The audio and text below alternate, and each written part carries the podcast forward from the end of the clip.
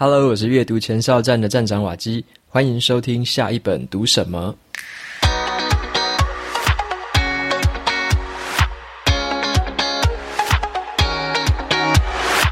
今天要跟大家分享的这本书，它的书名叫做《金钱心理学》。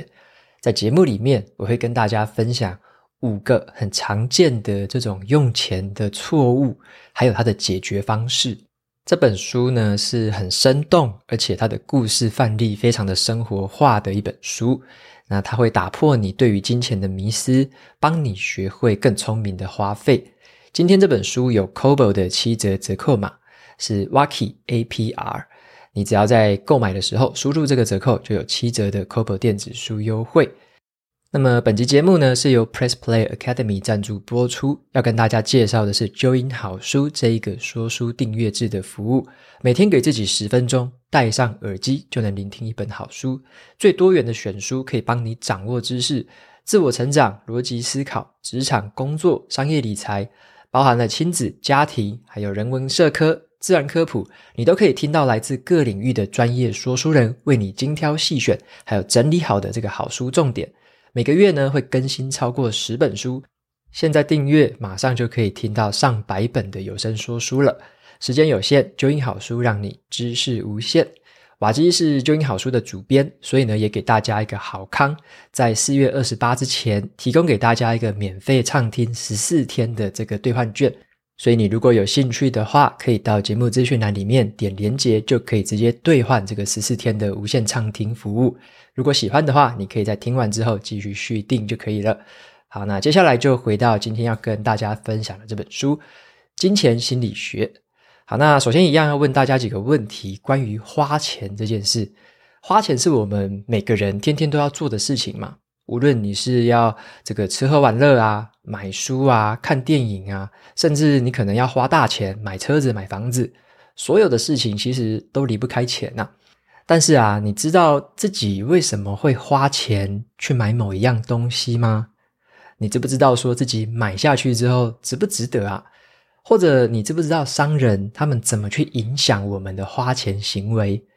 那今天介绍这本书，就是要帮我们认识金钱背后的心理学。那这本书的话，作者有两位，第一位是一位行为经济学的教授，叫做丹·艾瑞利；第二位的话是一位财经作家，叫做杰夫·克莱斯勒。他们两个人呢，一起合著了这本书。他们揭露了一些大众啊对于金钱的一些传统的一些思维，以及呢，我们人啊在做一个思考金钱的时候，或者说你要做出消费选择的时候，常常会犯的一些错误。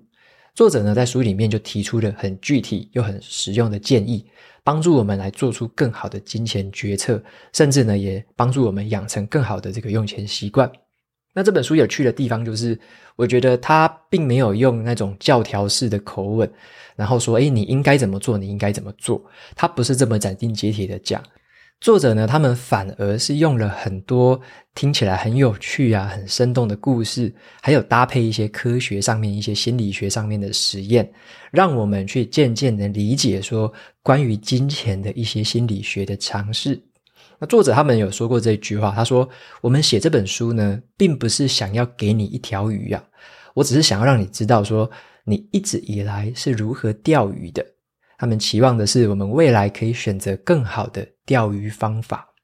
所以呢，你如果说想读完这本书，直接得到一条鱼，直接知道说我该怎么花钱，我应该这个一二三四步怎么做的话，好，那他并不是这样的方式给你的。”他反而会希望你是看完了这些故事以及这些案例之后，真正的去体会到说自己以前是怎么对于金钱做出决定的，真的去了解这个背后的原理之后，其实呢，你就会做出自己比较适合的一个判断。毕竟呢，每个人对于金钱的看法啊，对于人生的一些观念都不是完全相同，所以呢，每个人会有适合自己的用钱方式。那比较好的方式，当然就是先认识原理，透过原理，你再去选择真正对自己好的这个方法，再去用钱。所以说，这并不是一本教你怎么规划财务的书，而这是一本比较像是教我们如何去思考金钱的这样的一本书。所以接下来的话，我就摘录书里面有五个我觉得蛮有趣的这个观念。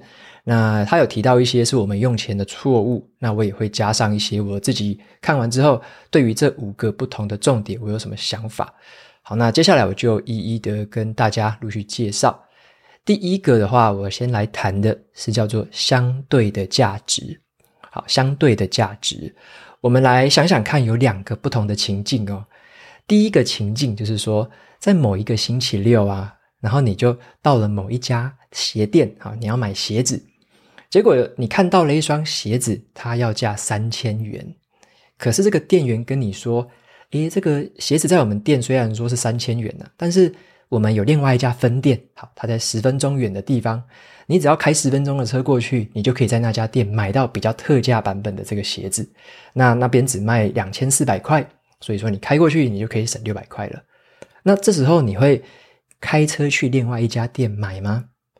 我猜你应该。会啦，好，因为如果是我，我也可能也会，好，只要花十分钟省六百块嘛。那我们来想一个情境二，也是一样，某一个礼拜六，你去到某一个家具店，想要买一套桌子，你看中了一套桌子，你特别的喜欢，但是这一套桌子哦，它要三万元。那店员这时候就跟你说，诶，我们这家本店是卖三万啦，可是呢，我另外有一家分店，你只要开十分钟过去。那边的话呢，卖这套桌子就是两万九千四百元，你可以省六百。诶，这个时候你听到诶有这样的折扣，诶，你会想要开车去另外一家店买吗？这个时候就很有趣了，你或许就觉得不会吧，我要买三万元的桌子，花十分钟省六百块，干嘛呢？好，所以我们会觉得说，好像这两个情境比起来，买鞋子省下来的钱好像比较多，诶，对不对？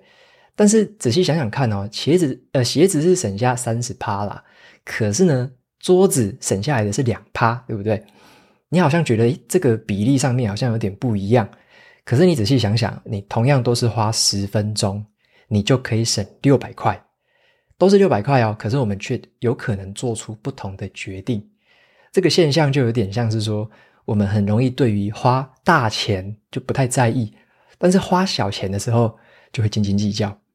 所以呢，我们如果要避免去受到这种相对的价值这种困扰的话，哦，我们就在思考金钱的时候，不要只用百分比来思考，而是有时候你要去用绝对值来思考。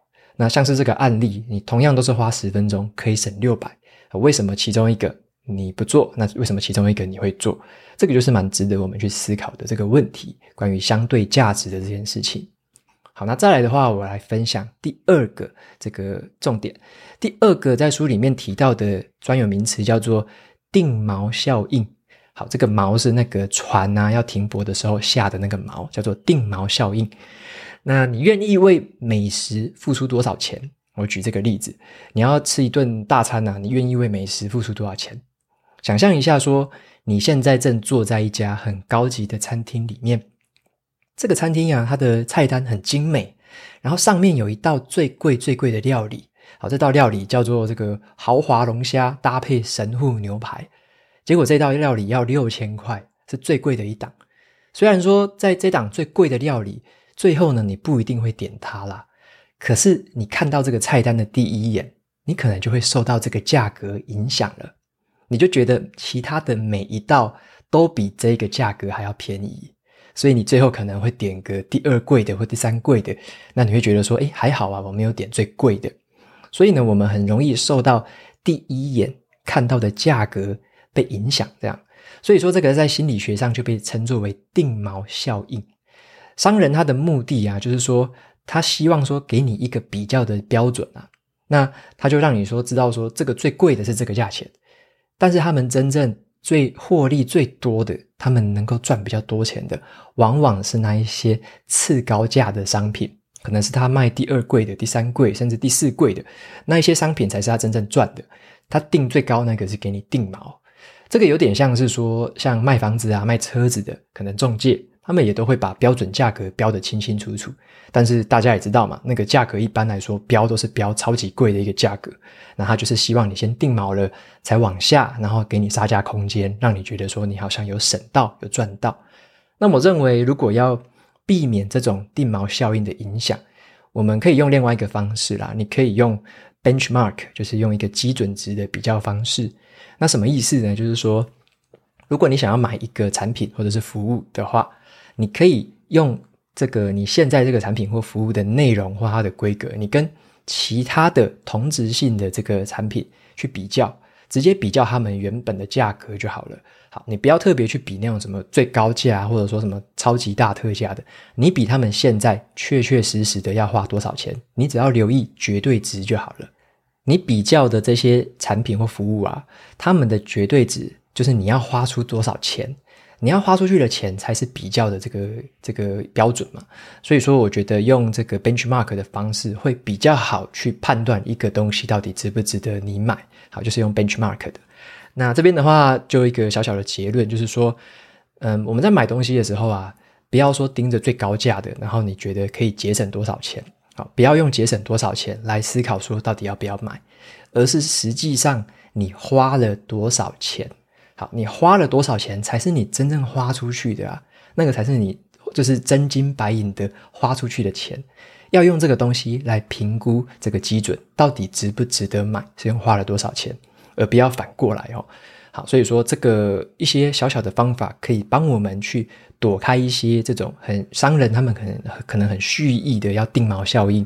但是呢，你要知道说怎么样躲开，你要知道说他们在玩什么样的把戏。好，那再接着呢，我来分享第三个重点。这个重点叫做损失趋避。好，损失趋避，这个听起来有点饶饶舌哦，就是这个趋是趋势的趋，那避是避免的避。损失趋避，就是指说呢，我们人啊，对于这种失去感到的痛苦，好，会比得到所获得的快乐还要高出两倍。这个就是损失趋避，我们很不喜欢损失，我们很想要躲避，很想要逃避损失。也就是说啊，如果用钱来思考的话，就是你可能今天失去了一千元，你感到很痛苦；那你隔天可能赚到了一千元，你觉得很快乐。其实啊，这个心理学家他们统计起来发现说，失去一千块的痛苦是赚到一千块的快乐的两倍。所以你差不多要赚到两千块，你才可以去抵消那一个损失一千块的痛苦。所以说，这个就是一个损失趋避的一个现象。我们人是很讨厌失去的，尤其是金钱，很讨厌，很讨厌失去。那以股票投资来当例子好了。如果说啊，嗯，你每一天呢都去观察这个股票到底是涨或者是跌。它的几率其实是很随机啊，大概都是一半一半，就是涨跌都是五十 percent。所以呢，你如果每一天都去盯盘的话，你的心情一定很难受。因为就根据刚刚这个损失趋避的现象啊，你一半的时候看到跌，然后你会觉得很痛苦啊。你另外一半虽然看到涨，可是这个快乐弥补不回来啊，它无法比抵消啊。所以说，这个你天天看盘的话，其实会有一个很痛苦的感觉，就是因为这样的一个因素。那也因为这个损失趋避呢，其实我们人很容易说太快去卖掉那一些会获利的股票，因为你想说，诶，我已经获利到了这个停利点了，你就想要在这时候就卖掉，因为你不想要损失那些获利，你很怕它要跌下来，你就把它卖掉。那你也很有可能相反的，你把赔钱的这个股票拿在手上太久了。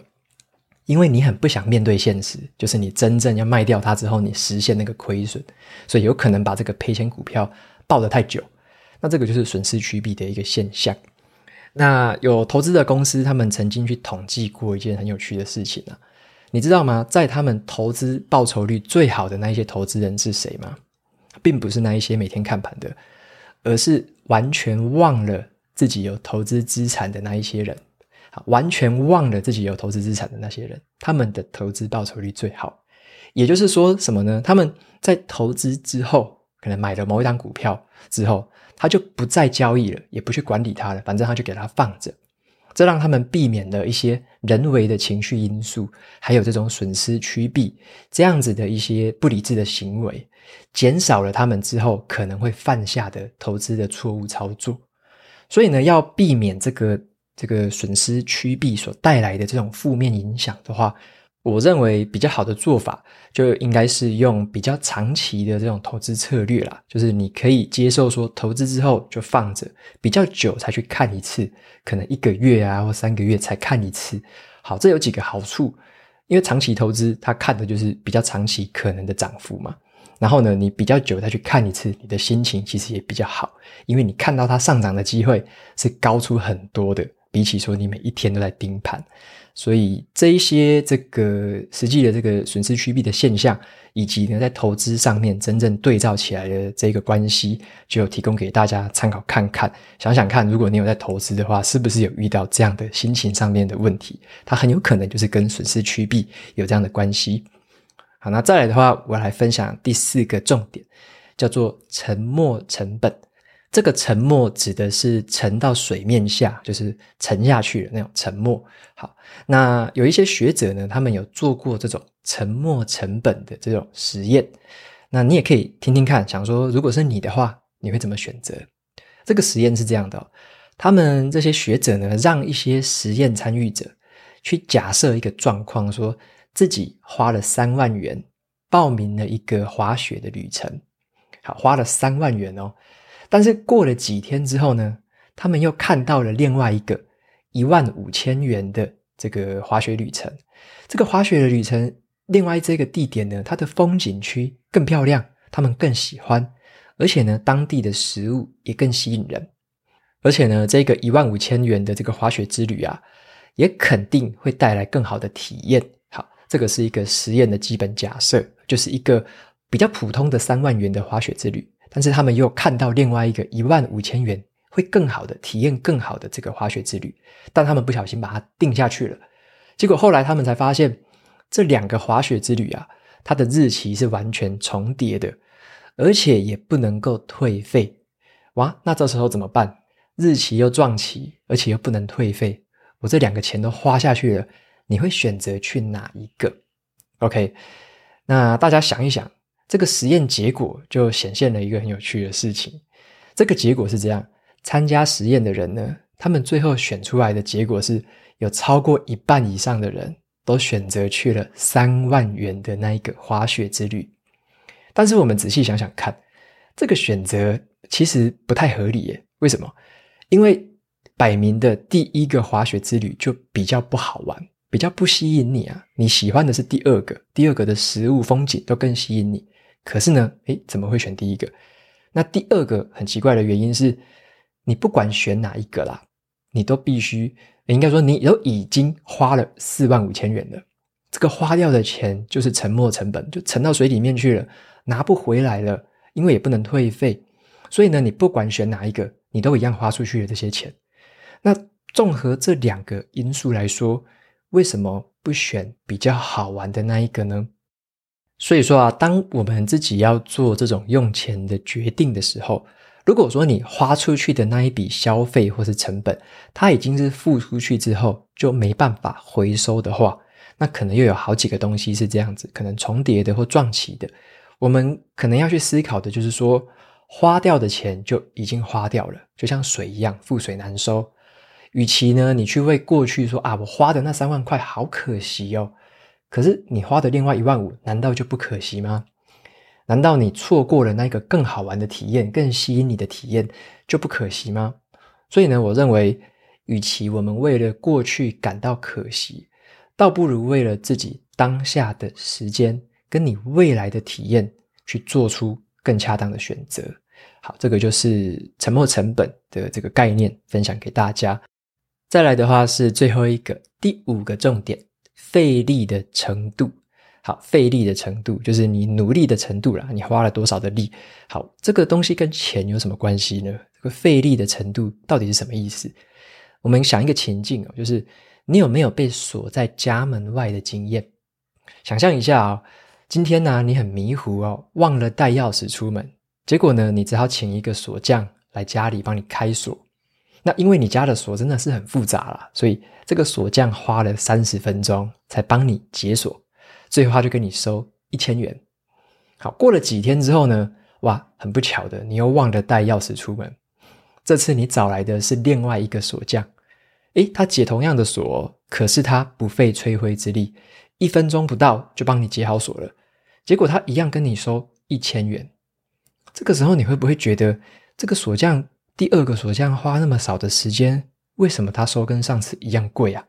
好，你有这样的想法吗？刚刚那个例子，如果你有这样想法的话，其实就是心理学家这边曾经说过的，我们人呢、在付费、在付出这个费用的时候，通常呢会倾向于这个费力的程度来决定我们应该要付出多少钱比较合理。因为我们这个有点像本能上的会觉得说，这个人呢如果更辛苦、更卖力、更费力来帮我服务的话，我付的钱应该也越划算才对吧？可是我们没有想到的事情是，第二个锁匠。他帮我们省下来的时间，就是很宝贵的机会成本。OK，就是一个锁匠花这么少时间帮你解决一个问题，他跟你收一样的钱而已，他竟然没有给你收更多的钱。所以这个也让我联想到另外一个例子，就是像现在很流行线上课程嘛，以线上课程来举例，有一些学生会用课程的时数来衡量价格。会觉得说，诶，这个课程十个小时，诶，所以它应该可以比较贵。诶，另外一个课程只有两个小时，应该要比较便宜。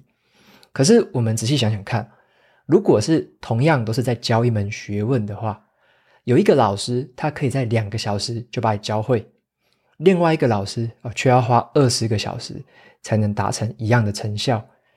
诶，这两门课程放在线上，你会买哪一个？我自己认为啦，如果都是达成一样的成效，都把我教会的话，那么花两个小时的这个线上课程，其实它的价值是远远比另外一个高的。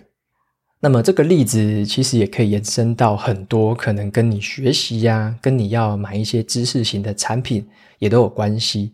我们要避免自己用那种费力的程度来判断一个产品的价格。因为比较重要的是什么？比较重要的是这一个产品或服务的提供者，他们背后的经验，这个东西是你看不见的。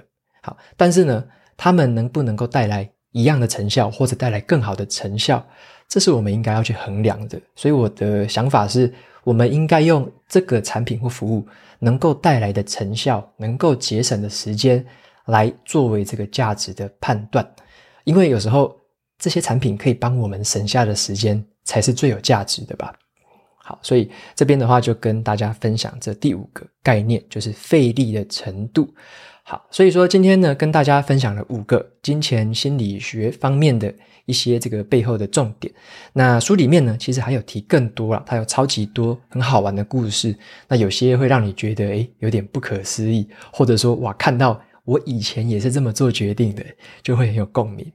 所以我觉得这个《金钱心理学》这本书啊，虽然里面有很多科学实验的这个参考资料啦，但是它整体的文字还有用语，我觉得是非常的亲民的，可以是当成一本很生动又有趣的一个故事集来看。所以我还蛮享受这本书的，就是读起来还蛮轻松的，而且又可以带给你头脑上面一点点的刺激。但是呢，它有很有很多的学术基础在后面。所以我会蛮推荐这本书，就是如果你想要学习如何更聪明的用钱的话，这本书我会非常的推荐。那我最后跟大家分享一句话，是在这本书的尾端。好，那作者他们有说一句话，我觉得很有意思。他说呢，金钱并不是生活中的最终目的，它只是达成各种目标还有目的的一项工具。相比于这个快乐、幸福还有人生目的。金钱是有形的，所以我们在做决策的时候，好像往往都会聚焦于金钱，而不是聚焦于那一些最后会带来更有意义的目的和目标。这段我觉得是提醒了我们一件事情，就是不要舍本逐末。金钱它虽然是一个很必备的工具，可是我们要好好的善用它，来达成那一些无形的意义。所以呢，我对这本书自己下的一个简单的小结论就是，我们可以把钱花在提升我们体验的那些事物上面，因为提升你的体验就可以帮自己带来快乐。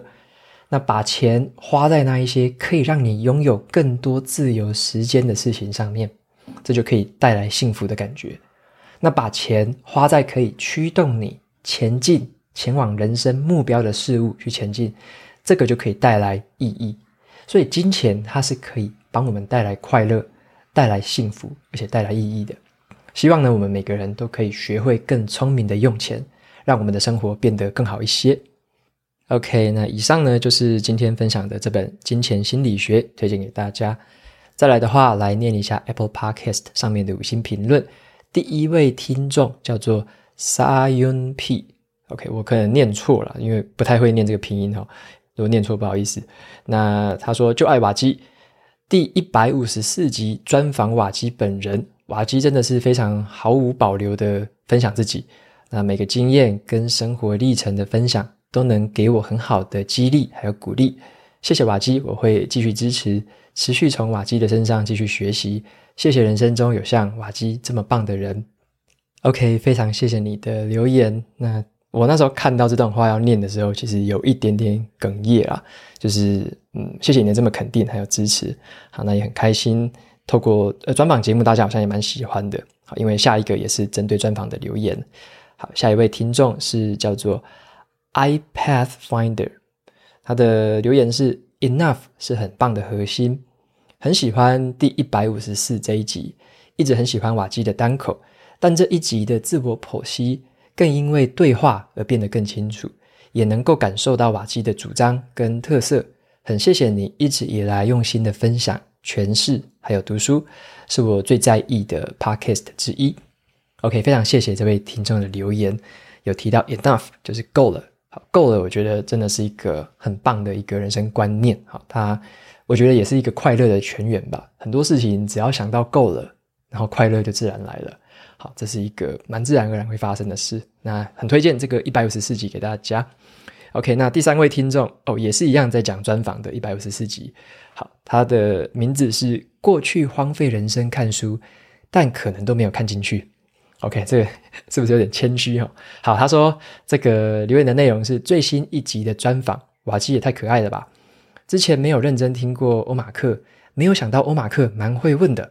好，这集两人的对话一来一往，节奏蛮好的，瓦基也回复得好鼓舞人心啊！现在也属于一种看似平衡，但实际上有点茫然的状态。谢谢瓦基的分享以及行动力，让我重新有点燃动力，再去多探索一些什么。OK，非常谢谢这位听众的留言。然后，诶，欧马克他也是真的很厉害耶。我那时候被他邀请，我也觉得超兴奋的，因为我很欣赏他，他的声音啊、口条啊，就是我超级欣赏的那一种。所以我自己也从他身上持续的在学习，当然也很开心，就是你喜欢这样的访谈内容。之后呢，如果有在不同的主题，当然也会再分享给大家来听听看，这样子。好，那今天节目就到这边进入了尾声喽。如果你喜欢今天的内容，欢迎订阅下一本读什么，然后在 Apple Podcast 上面留下五星评论，推荐给其他的听众。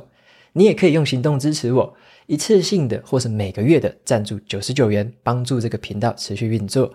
如果你对于频道有任何的想法或想问我的问题，都可以在资讯栏里面找到传送门的连接，可以留言给我。我每个礼拜也会在阅读前哨站的部落格分享读书心得。